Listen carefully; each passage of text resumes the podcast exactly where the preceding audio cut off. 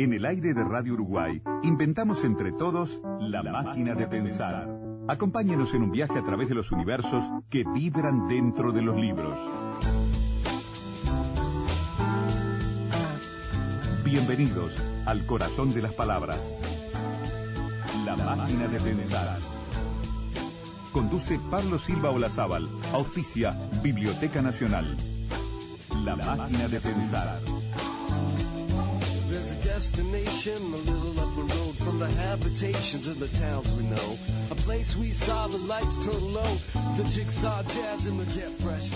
Amigos, bienvenidos a Radio Uruguay, bienvenidos a la máquina de pensar. ¿Cómo están? Espero que anden bien. Arranca la máquina de pensar. Hoy vamos a tener un programa especial. Estamos llamando desde por teléfono del otro lado del Océano Atlántico, allá en España, en Barcelona, está Enrique Vilamatas. ¿Cómo andas, Enrique? ¿Andas bien?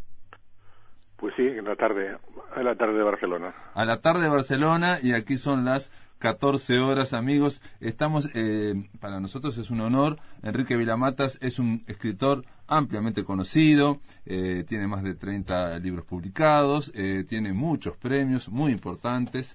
No los voy a mencionar todos ahora, pero la idea de conversar con con Vila Matas, porque todo el mundo te llama así, Vila Matas. Este... Sí, Enrique no, no es muy habitual que se me llama más bien Vila Matas, en fin.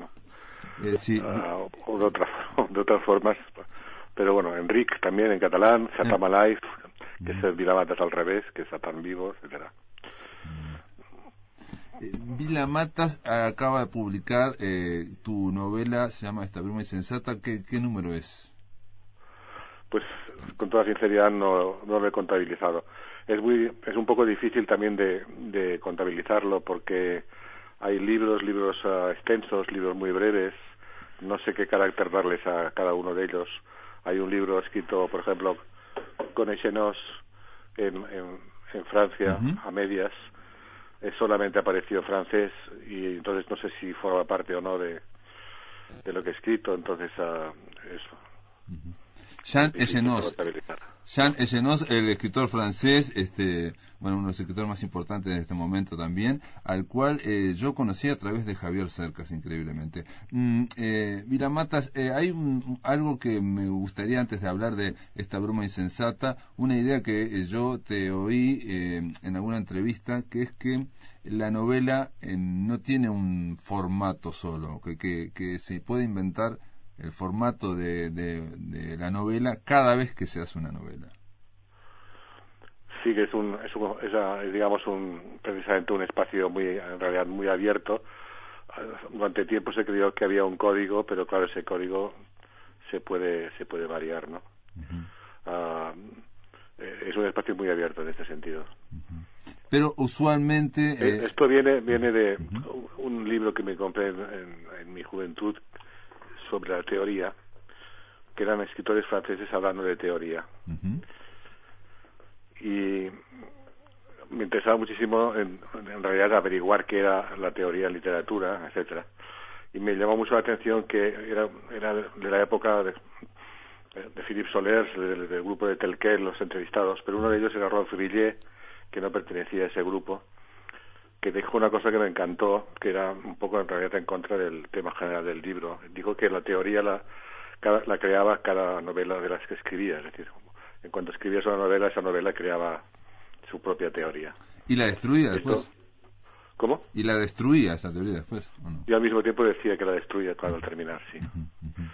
Y es, es, es, es así en realidad como es decir, uno puede plantearse teóricamente lo que va a hacer, pero en realidad eh, la práctica le lleva a construir una teoría que no esperaba seguramente.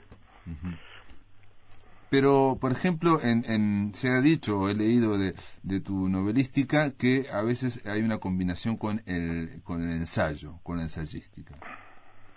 Yo siempre yo he llegado a, no a la conclusión, porque no llego nunca a ninguna conclusión, pero sí hace tiempo que pienso que en realidad mis libros son están escritos por la voz de una ensayista, que es lo que le da continuidad a la, a la obra. Y ese ensayista narra.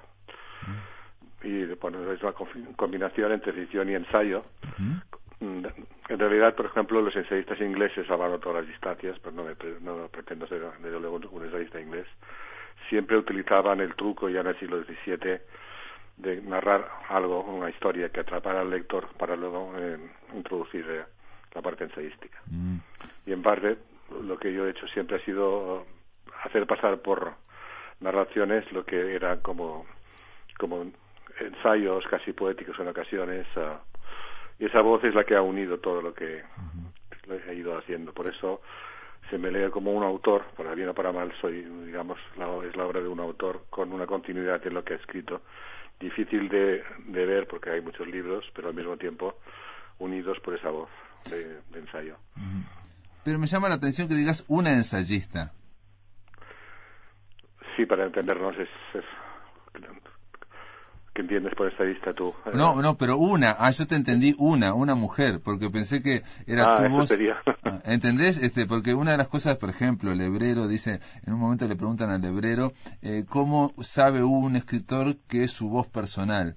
y él contesta una, una contestación que a mí me llamó la atención, que es simple, eh, no es la voz que eh, tenés todos los días. Es una voz que no reconoces. Entonces, si, yo pensé, digo, bueno, si Vila Matas está narrando con una voz de una mujer ensayista, es impresionante.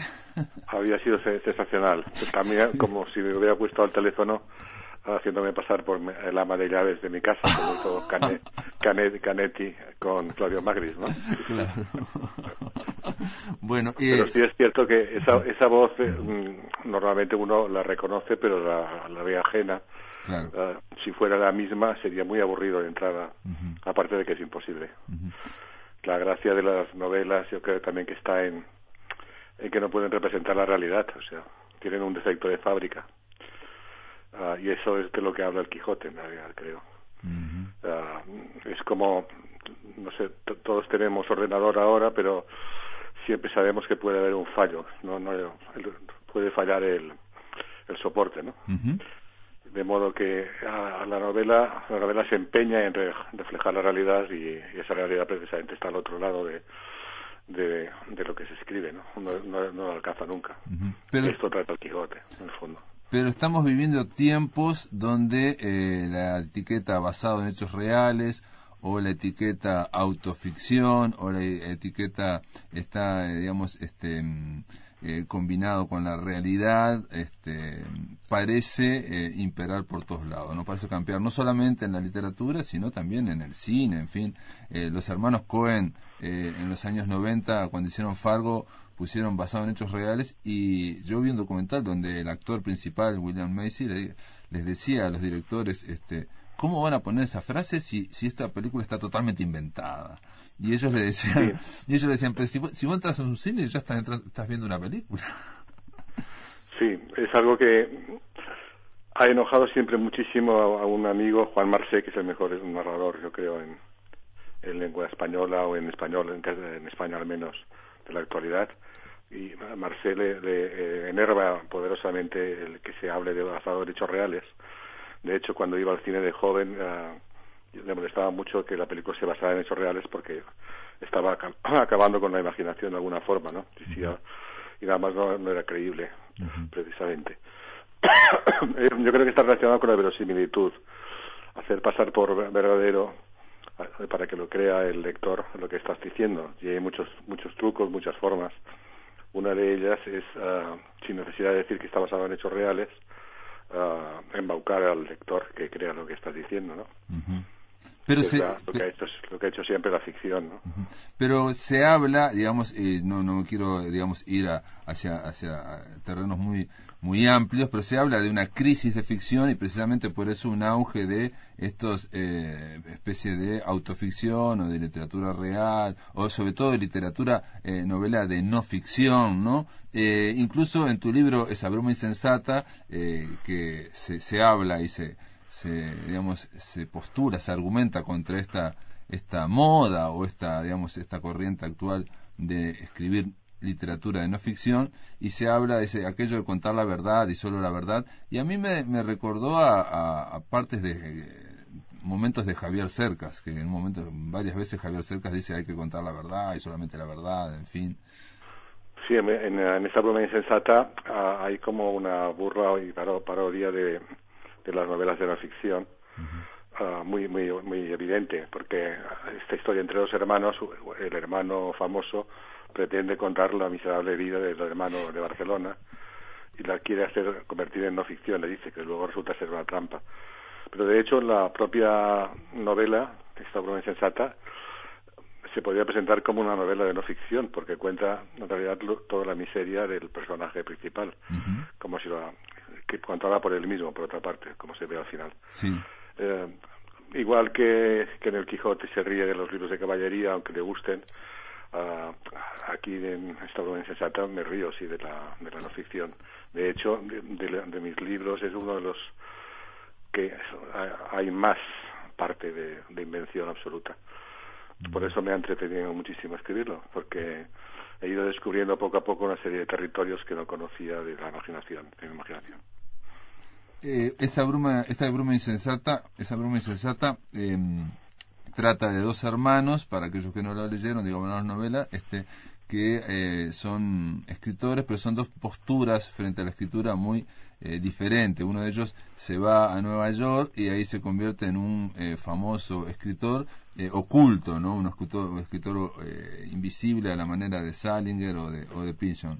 Eh, y, en el, y el otro, el que está narrando, que es un desgraciado, digamos, este es un okusai. Vos le pones la palabra okusai, que sería un recolector de citas. que Digo, la palabra okusai se la pusiste para, para eso. Yo, okusai es sí, es un distribuidor, un distribuidor de citas. Es un oficio no conocido hasta ahora inventado. Alguien que vende citas, sí, alguien que vende citas a los escritores. ni, ni que decir tiene, pienso que es una burla también de, de mi trabajo hasta ahora como escritor, es decir, de, de, mi trabajo siempre con, con, o aparentemente trabajo con las citas literarias, que ha ido pasando por diferentes estadios, estados de, de, utilización de la, de la cita literaria o de la mención a la obra de otros. Y aquí ya lo lleva a un extremo para, para en el fondo partir ya de una situación límite que es reírse de, uno mismo, de lo que ha escrito hasta entonces, etcétera. es, eh, es una parodia, pues, es un oficio que yo digo que no, no existe un sindicato para él porque solo lo, lo lleva a cabo este Okusai, este hermano, que es el narrador de la novela. O sea, es todo, todo una especie de, evidente sentido del humor, ¿no?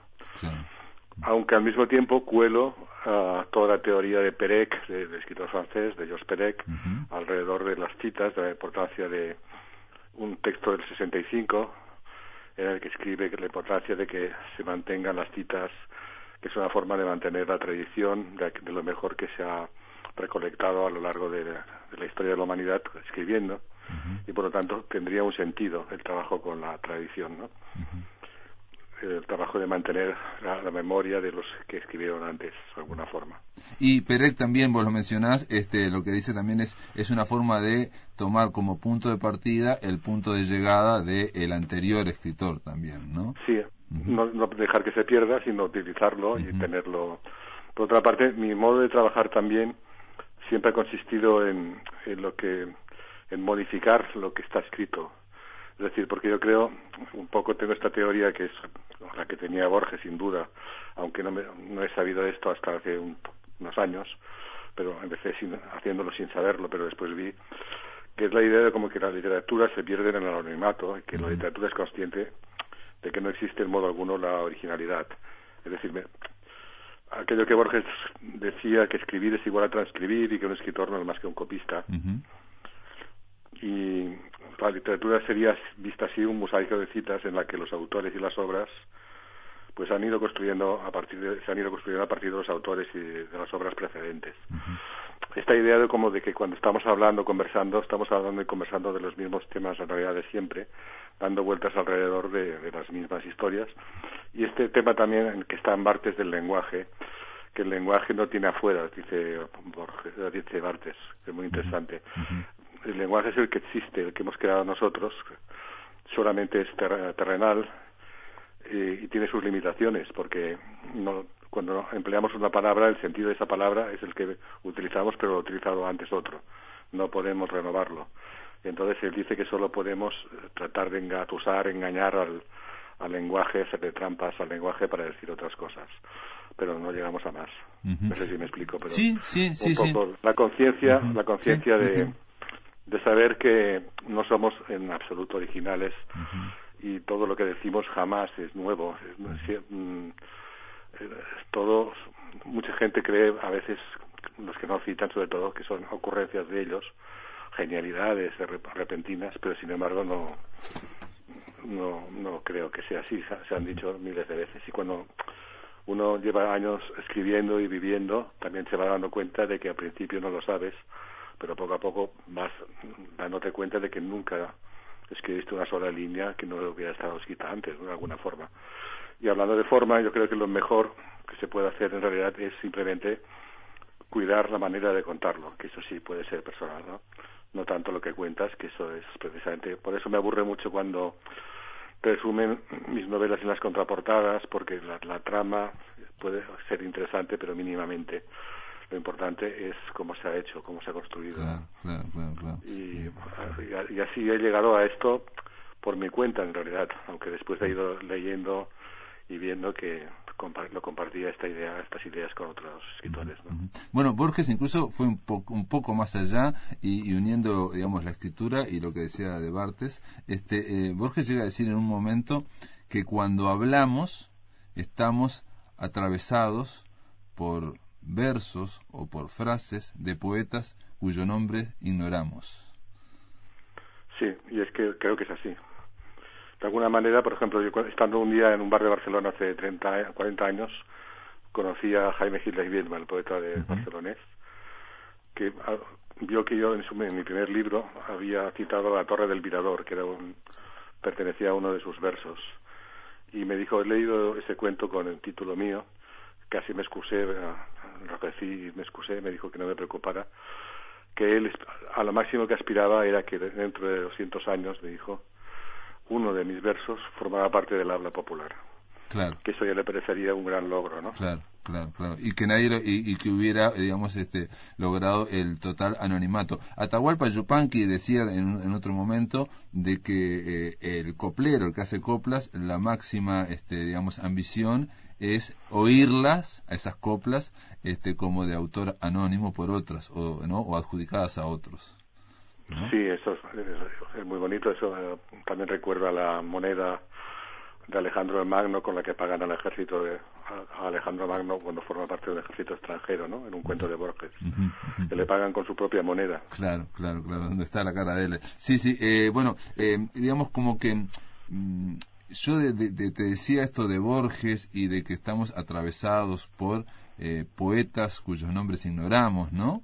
Este, porque una cosa es eh, esto que estás contando y otra cosa es, eh, podría ser el, el, plagio o la cuestión intencional. O alguien ha hablado del robo sagrado que hay en la literatura, ¿no? Este, porque en un caso es eh, como inconscientes asumir de que el idioma, por ejemplo, esa palabra mm, que mencionabas, una palabra que nosotros no le podemos cambiar el significado.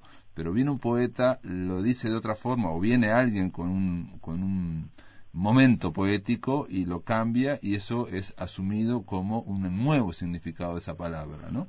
Sí, es, es, el, trabajo con el lenguaje del que hablábamos. Claro. Eh, manipular un relato transmitido viene a ser lo mismo, por ejemplo, modificarlo, intensificarlo o también creo que tergiversarlo, que es lo más divertido de todo. yo, por ejemplo, cuando no sé cómo continúa lo que escribo, me levanto a ciegas, busco un libro en la biblioteca, lo abro por una página y leo un par de frases. Me quedo con una de las dos para que continúe la continúe la narración. Y, y, porque siempre esa frase, una de las dos, encaja un poco y aunque si no encaja la modifico. Entonces me divierto mucho cambiando esa frase, pero uniéndola con el texto que había escrito y por lo tanto de ahí sale alguna cosa eh, un poco rara pero nueva y surge de la tergiversación de, mm. del sentido de la frase que he copiado. Mm. Lo que evidentemente, igual que te contaba, si no recuerdo mal, Lebrero en, en el libro de conversaciones, ah, no es plagio. El plagio tampoco tengo nada en contra de él, pero pero no es lo que me complace hacer, claro. En, tu caso, en, esta, en, esa bruma insensata, eh, aparecen las citas, el arte de citar constantemente, eh, y, estas citas este, de muchos escritores, lo cual establece mm, innumerables este, relaciones, este, siempre eh, son de peso, ¿no? ¿no? No están puestas para adornar. Y a mí lo que se me ocurrió, y te quería preguntar eso, pero ahora un poco ya lo, has, respondido, me pareció que era un sistema, una, bueno, que ya lo has hecho en otros libros también, pero que era similar a la de un pintor. Me pareció una especie como de, de buscar, eh, digamos, un collage, un, o poner un objeto y vincularlo, ese objeto, con lo que ya se va formando en el cuadro. Sí, forma parte de esto. Ah, lo empecé a hacer en, en, concreto la historia abreviada de la literatura portátil, que es un libro del año 85, uh donde salían muchísimos escritores, personajes en una conspiración que viajaban juntos y todo lo que decía cada uno de ellos, todos eran nombres famosos, no lo habían dicho ellos sino otros. Se volvió loco el primero que tradujo el libro, el, traductor francés, que que bueno que me quería saber de dónde salían las frases de cada, uno, para buscarlas en su versión francesa y que no, no conseguía ni siquiera yo decírselo porque era todo fulminante. El libro lo guardaba y olvidaba de dónde había salido la frase. Mm. en ese libro yo creo que está un poco ya todo lo que después hice, porque está juego con la idea de destruir la verosimilitud histórica también, ¿no? Y bueno, las frases de unos van a parar a otros. Eh, eh, no, que había frases rarísimas, ¿no? Henry Miller de repente decía una frase que era de Dalí, ¿no? Y, y quedaba rarísimo. Eso sí, pero eh, pero eh, eso es esa operación, digamos, porque se podría decir que es una operación eh, como similar a las que hacían em, en el Ulipó, en el taller de literatura potencial en Francia, donde estaba Perec, pero también como las que hacía Borges, o también alguien que vos conociste, que es Roberto Bolaño. Cuando Roberto Bolaño hace la literatura nazi en América Latina, es una serie de fichas sobre escritores eh, ficticios, pero que no son totalmente ficticios, porque están también atravesados por otros escritores que existieron. Este, ¿Tiene algo que ver con eso? Sí, porque yo creo ah, que en el libro de Roberto, cada uno cuando lo escribió no nos conocíamos, nos conocimos cuando publicó Estrella Distante, dos años después pero uh, ya en ese libro había no una influencia, pero sí conocía perfectamente la, uh, la historia de la literatura portátil, que era un libro que le había gustado mucho. Ah, él la conocía, perfecto, perfecto, perfecto. Hay, hay una afinidad entonces. Y en definitiva la historia abreviada también sale de donde sale el libro de, de Roberto de Bolaño, que es Borges, evidentemente, yo creo que es que es un poco además no no es una cosa hecha deliberadamente voy a ser borgiano sino que cada escritor pertenece a una familia literaria en concreto porque son muchas las posibilidades que tiene de escribirse una familia u otra no y en este caso pues de una forma involuntaria yo me situé en esta órbita. Sería muy raro que me situara en mi propia órbita, porque entonces sería el creador de una, de una literatura. y, pero, estaría, en la tarde de Barcelona, radiante ahora y contentísimo, pero, pero lo estoy igual sabiendo que...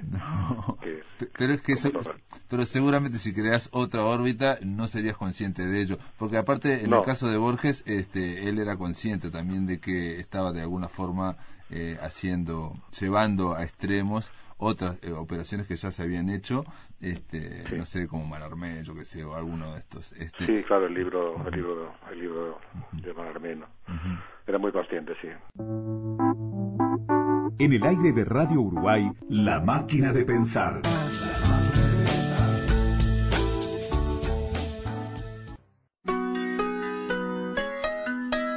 Para comunicarte con la máquina, envía un SMS al 099 780066 o un correo electrónico a la máquina de pensar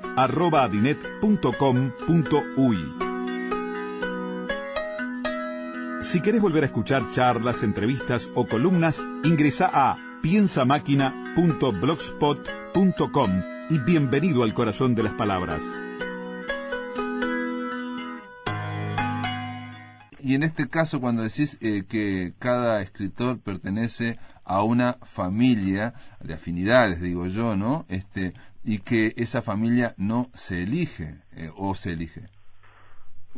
se elige de una manera muy especial, se descarta todo lo demás. Es decir, tú lees y vas descartando, aunque te guste lo que lees, no forma parte quizás de tus intereses y eso lo descartas y te quedas con lo que con lo que, te queda. Mm. Y esa sería la lección de la familia que haces también de una forma no deliberada. Pero la lectura es un descartar también a la hora de escribir, ¿no? Por ejemplo, me puede parecer muy bueno García Márquez y no me interesa nada, ¿entiendes? Claro. Y, leo al Hebrero, lo veo más, ah, más humilde que, García Márquez, al mismo tiempo me interesa muchísimo más. No porque sea humilde, que también, porque Kafka era humilde, pues, como decía Roberto Bolaño, ¿no? Eh, su mayor atributo. Pero son gustos, preferencias. Eh, me, atrae más Sonetti y Cortázar, pues, que García Márquez o Vargas Llosa, ¿no? Y uno elige y, descarta sobre todo. Uh significa que no, no, no, diga, no sepa que hay grandes autores, pero no todos te interesan, aunque sean grandes, ¿no? Claro, exacto. Y, y, esa palabra que dijiste, humilde, que el hebreo te parecía más humilde que García Márquez, o que Kafka era uno, eh, la humildad era su mayor virtud según Roberto Bolaño, eh, ¿podés explicarla un poco? Qué significa ser un escritor humilde. Cuando ya sabemos que los escritores, eso estaba en, esta, en esa broma insensata, este, quieren eh, justificar su vida escribiendo y sabiendo que en realidad a nadie le importa un pepino que justifiquen su vida. Sí, el escritor lúcido es el que sabe que a nadie le va a importar lo que escribe en realidad, ¿no? A la larga. Y por lo tanto es el caso, el caso de, Kafka, que sale además de Robert Balser, que también era un ejemplo de, de escritor que no aspiraba al estrellato o que no aspiraba a, a ser grande porque no entraba dentro de sus intereses. Era una pérdida de tiempo todo lo que es, digamos, la, la importancia, lo solemne, los títulos, los premios, todas estas historias. ¿no? Todo el aparato. Eso sería, ah, es, en eso estribaría la humildad y no a la hora de escribir o de forjar universos, porque yo, yo podría pensar que García Márquez quiere forjó todo un universo de 100 años de soledad que es muy grande y eh, Kafka forjaba universos, eh, pueden ser más profundos, más... este menos... Eh, puede ser más ambicioso García Márquez en ese sentido. La palabra ambicioso aplicada a la literatura no acaba de convencerme. Mm, mm. Aunque también se ha de ser ambicioso a la hora de plantearse la obra, naturalmente. Se ha de apuntar alto, pero el que es ambicioso y al mismo tiempo es humilde sabe que apuntará alto y caerá más bajo de donde ha apuntado ¿no? el disparo. y eh, eso eh, siempre ha sido así. Hay un... sí. No, que es el caso, por ejemplo, de Francis Scott Fitzgerald, que publicó Gran Gatsby con 25 años y se comparaba con los mejores y el crítico Edmund Wilson dijo que era extraordinario, ah, que se comparaba con los mejores porque era lo mejor que se podía hacer, sentarte en la cumbre y esperar a bajar, ¿no? Pero al mismo tiempo, sí, indicaba pues el valor de, sus pretensiones. Sí, bueno, eso le pasó a, Orson Welles, que empezó por la cumbre y dice, toda mi carrera fue una larga decadencia con el, ciudadano. Claro, es que también un, un, catalán, un poeta catalán muy famoso aquí, Gabriel Ferrater, decía, bueno, el Fitzgerald apuntaba muy alto y claro, lo, importante es a dónde apuntas, porque claro, si tú quieres ser igual que Emilio Prados, un poeta de quinta fila español, ¿no? Ah, y es, es, tu máxima ambición, vas a caer más bajo que Emilio Prados, por lo tanto no sale a cuenta, ¿no? bueno, eh, Todo depende de dónde quieres ir a parar. Eh, eh, digo, yo creo que hay en, esa broma insensata hay muchas este, reflexiones constantemente, y esto de la cita que estamos hablando y que es tan importante en Vila Matas, este, es lo que hace que mm, algunos digan o hayan pensado que tiene un costado muy ensayístico, porque esas citas tienen que ver con mojones de pensamiento y se va generando un pensamiento, una reflexión, pero a la vez hay una ficción y a la vez hay una, una narración. Y en el caso de esta broma de esa broma insensata este el final eh, digamos el, último tercio para mí me pareció extraordinario un clímax muy importante este sobre todo algo que a mí me interesa como como lector, que es la intensidad, es lo que más me interesa a mí. Y, una de las cosas que, que, se plantea en medio del libro es una frase de Paul de Man que le dice a alguien que está agonizando, le viene que, le viene a hablar de la deconstrucción, y le dice, cállese, cállese, o, acaso no sabe que solo hay una interrogante, la existencia o no inexistencia de Dios. Sí. Ah, es muy curioso porque esta cita... Ah, que no es inventada, la, la, la, conocí por, por un libro de entrevistas con Steiner. Y Steiner dice que a mí si me hablan de un mundo en el que no haya este dilema entre Dios o no, o no Dios, no puedo imaginármelo, pero no dudo que puede pasar en algún momento, pero no, no puedo llegar a imaginarlo a pesar de los avances de la ciencia, etcétera. Y esa, esa sería la cuestión, claro, ser o no ser, en fin, de alguna forma ah, estamos en esa etapa, ¿no? No, pero yo digo para la escritura. Ante la escritura, el hecho de que sea la existencia o, o exista o no exista Dios es la pregunta, yo creo que nos atraviesa toda la humanidad. Y yo incluso agregaría una subsidiaria que es, no es tanto el problema de si existe o no existe Dios, sino qué pones en su lugar. Esa es para mí la, sería la, pregunta. Y una, ¿no?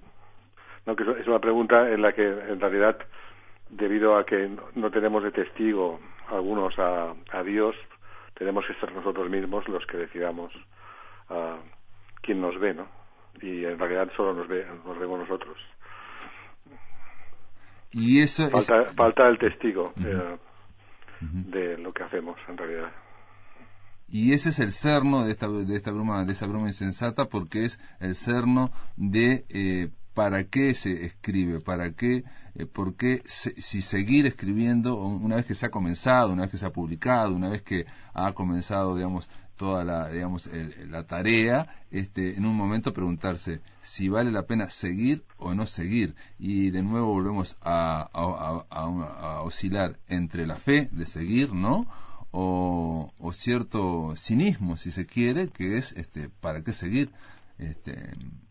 Y ahí está, ahí está exactamente de lo, que, de lo que en realidad habla el libro, que está hacia el final, porque en definitiva ha estado siempre en el libro, pero aparece como el dilema hamletiano que presenta el libro. Es la primera vez que como autor eh, me planteo por la posibilidad o no de seguirle si, y por qué escribo. Eh, si vale la pena continuar, etcétera. Siempre ha sido una cuestión en la que, en este caso, más agudizada en este libro. Esto ha sido visto mejor por la crítica latinoamericana que ha escrito sobre el libro que no en mi país. Creo que no han llegado al final del libro o algo por el estilo. no. puede ser, porque, porque yo inicié el libro con una voluntad de ser muy muy lento a propósito porque nadie te obliga a ser divertido al principio de un libro y después ah, avanza y al final tiene incluso la parte ah, divertida y cómica y avanza en profundidad también. Pero mi intención era demorarme porque siempre me ha gustado eh, no, no corresponder digamos a las leyes del mercado en el sentido estricto eh, de porque ha de ser divertida una novela, ¿no? En este caso, esta lo es, pero al final.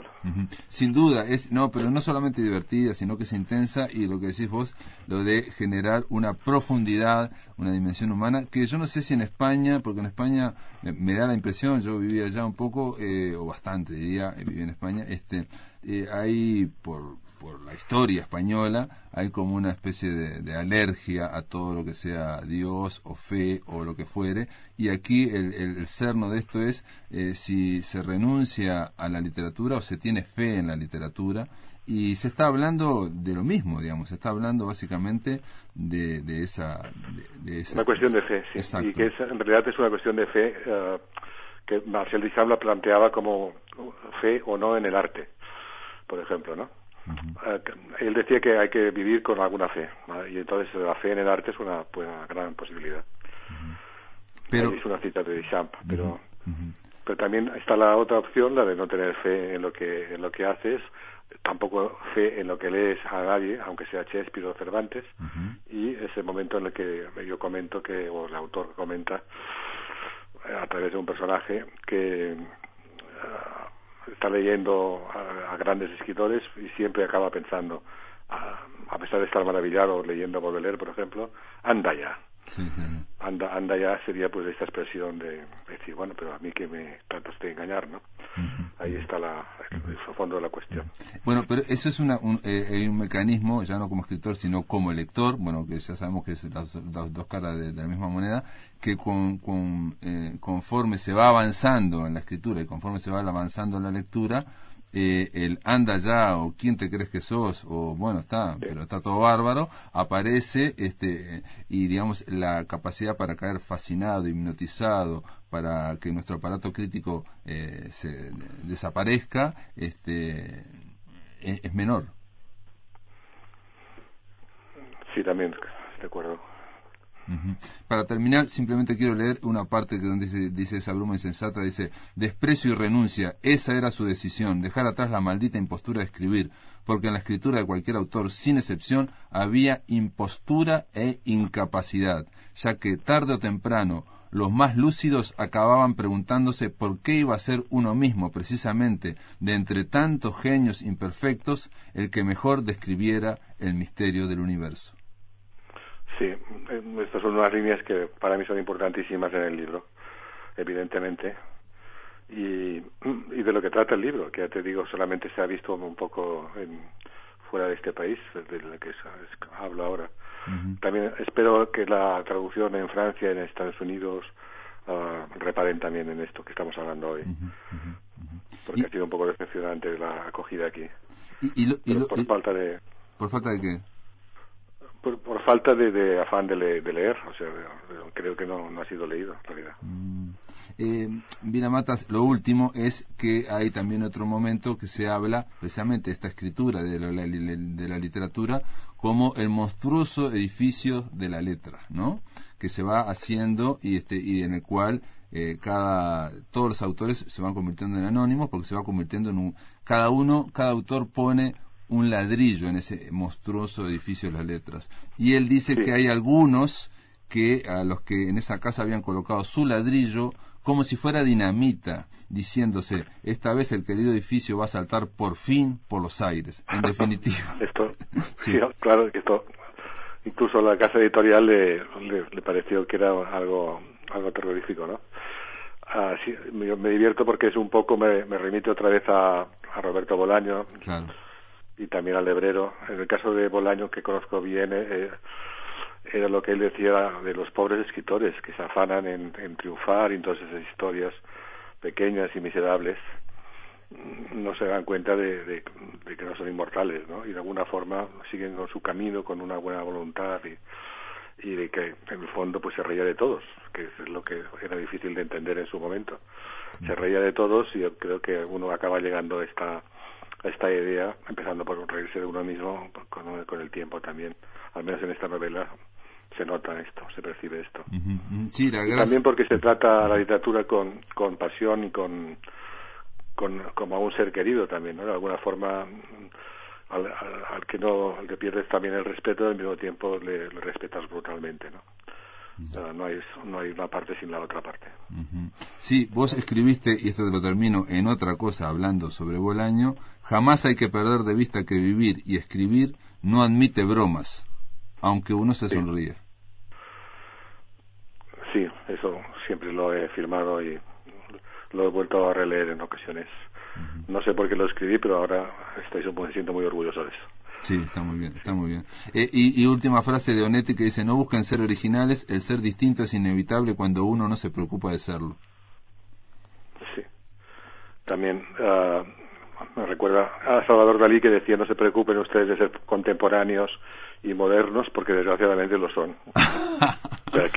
Perfecto, perfecto. Bueno, mira, Matas, eh, para otra queda me gustaría ver eh, que, nos, me, hubieras contado eso, cuando estuviste con Salvador Dalí, me hubiera encantado hablar con alguien que estuvo con Dalí, porque es alguien que a mí me interesa muchísimo también. Un buen escritor, eh, Dalí, ¿eh? No, no era malo como Sí, sí, siempre lo dije. Él se consideraba mejor escritor que pintor y, sabía muy bien lo que, lo que decía fue un, día muy inolvidable porque recuerdo con mucha precisión muchas cosas porque estuve muy tenso a lo largo de del encuentro. Y por la noche en Barcelona tenía la impresión de haber estado realmente con un genio auténtico. Y me acuerdo de que mm, casi no podía salir con los amigos de, la impresión que me había causado en fin reacción una, una reacción infantil. No, infantil no, no, yo no creo que sea infantil, tiene que ver con la parte más auténtica de uno también, ¿no? Sí, que me había encontrado con una, con una, una manera de ser que, buscaba también encontrar. Y, y, fue importante, fue una, una ocasión entrar en su casa. Mm. Um, y bueno, también me llamó la atención en el libro de, entrevistas con Lebrero esto que dice de Buñuel, que era algo que cuando lo leí tenía ganas de discutirlo, pero que está muy bien sobre la forma, que le, le, le gusta la, el fondo, pero no la forma ahí, ¿no? Que es una forma que él describe también Lebrero cómo escribe, cómo, o cómo estoy interesado yo en escribir, que está muy relacionado con, con la forma de, de escribirlo más que lo que cuentas. Sí, sí. Por, por mucho que a mí Buñuel me parece casi, casi intocable, porque me, parece extraordinariamente bueno en su, en su en su obra, ¿no? Pero está bien lo que dice Lebrero al poner en cuestión esta parte formal, porque ya cuando tenía 20 años y era crítico de cine, me acuerdo de que me molestaba muchísimo, lo encontraba demasiado anticuado la puesta en escena, ¿no? Ah, no sabía por qué me molestaba no sabía por qué me molestaba tanto, ¿no? Y es lo mismo que dice ahí. Mm. Bueno, Lebrero llega a decir que, que, que, Chaplin también, tanto Chaplin como Buñuel, eh, supuesta supuesta en escena, digamos, era bastante clásica, que no no hablamos de Chaplin, pero me gustaría solamente decirlo porque para mí es la mejor película, o la, la que me gustó a mí, digamos, la que me movió, que es la quimera del oro y que está también en esa bruma insensata porque así como en la quimera del oro la casa de Chaplin está a punto de caer de un barranco, de un abismo, como si fueran dibujos animados antes de que existieran prácticamente, pero él lo hace en, en digamos en carne y hueso, Así aparece el narrador en esa bruma insensata y así aparece Cataluña en esa bruma insensata y yo diría, así estamos todos en esta bruma insensata que estamos colgando, oscilando de ese barranco, ¿no? De la quimera del oro. Desde que, desde que salió publicado el libro en marzo de este del año pasado, que la bruma insensata eh, se ha vuelto aún más insensata. Es decir, que creo que iba, iba bien encaminado el título. Sí, sí, sí, sí. Yo una cosa que, que, repito aquí una y otra vez, una frase del siglo XIX, que es que estamos en tiempo donde todo lo sólido parece desvanecerse en el aire. Y bueno, se hace bruma, ¿no? Se, se, va volviendo la bruma. Sí, encontré esa, esa, esa frase de Raymond Quenoco a mitad de, la escritura del libro y me pareció el título ideal, porque andaba con títulos menos, menos novelescos que también correspondían a, por ejemplo, Energía de ausencia, que era un título que resumía también lo que yo quería escribir en el libro, pero que era menos atractivo. Y La broma insensata fue, fue un, fue un hallazgo. Pero, digamos, la frase está no está como de, de Raimundo, que dice, y mientras me preguntaba esto, y quizás por lo enredado y laberíntico de la situación, de la situación política, que por un bando y otro se había asfixiado tanto en la propaganda y en, la y en las falsedades que producía el mismo efecto que la bruma sobre el río impedía ver lo que era real, aunque solo hasta el mismo momento en que esa bruma insensata se levantaba. Acabé pensando en otra cosa, pensando en mi pariente lejano, el músico bla, bla, bla. Esta bruma en realidad también es la misma televisión que se hace eco de la propaganda de, todos los partidos políticos en España, ¿no? Que, solo piensan en, la aparición en televisión y en mantener los votos para no perder el empleo, el sueldo suyo, el, de los políticos. Y ahí está uh, una situación de todos los que he conocido políticamente la peor en estos momentos. Bueno, bueno, bueno, Vilamatas, te voy a despedir con una frase que también está en tu libro Esa bruma insensata y ayer estuve entrevistando a un este eh, pensador, un ensayista uruguayo, experto en filosofía y se la se la leí que es de Ortega y Gasset y dice lo característico del momento es que el alma vulgar, sabiéndose vulgar, tiene el denuedo de afirmar el derecho de la vulgaridad y lo impone donde quiera. ¿no? Esto lo escribió Ortega hace noventa y pico de años, en los años 20, en el año 29, así que... Sí. y parece... Supongo que en la rebelión de las masas. Pues un placer, Pablo, haber hablado contigo, por fin. Y hasta otra, ¿no? Hasta la próxima. Eh, gracias por estar, por estar aquí en la Un máquina. saludo para Montevideo y para todos los oyentes me gustó mucho el paso por esta ciudad. Y sobre Felisberto Hernández, que no hablamos, pero hablaremos en otra ocasión, porque eh, eh, Vila Matas es un felisbertiano auténtico. Fue, fue un descubrimiento genial cuando leí los cuentos incompletos. Eh, era feliz con, con, los cuentos verdaderamente incompletos de, de, Felisberto. Bueno, un abrazo grande y gracias por estar en la Un gran abrazo. Hasta pronto. En el aire de Radio Uruguay, La Máquina de Pensar.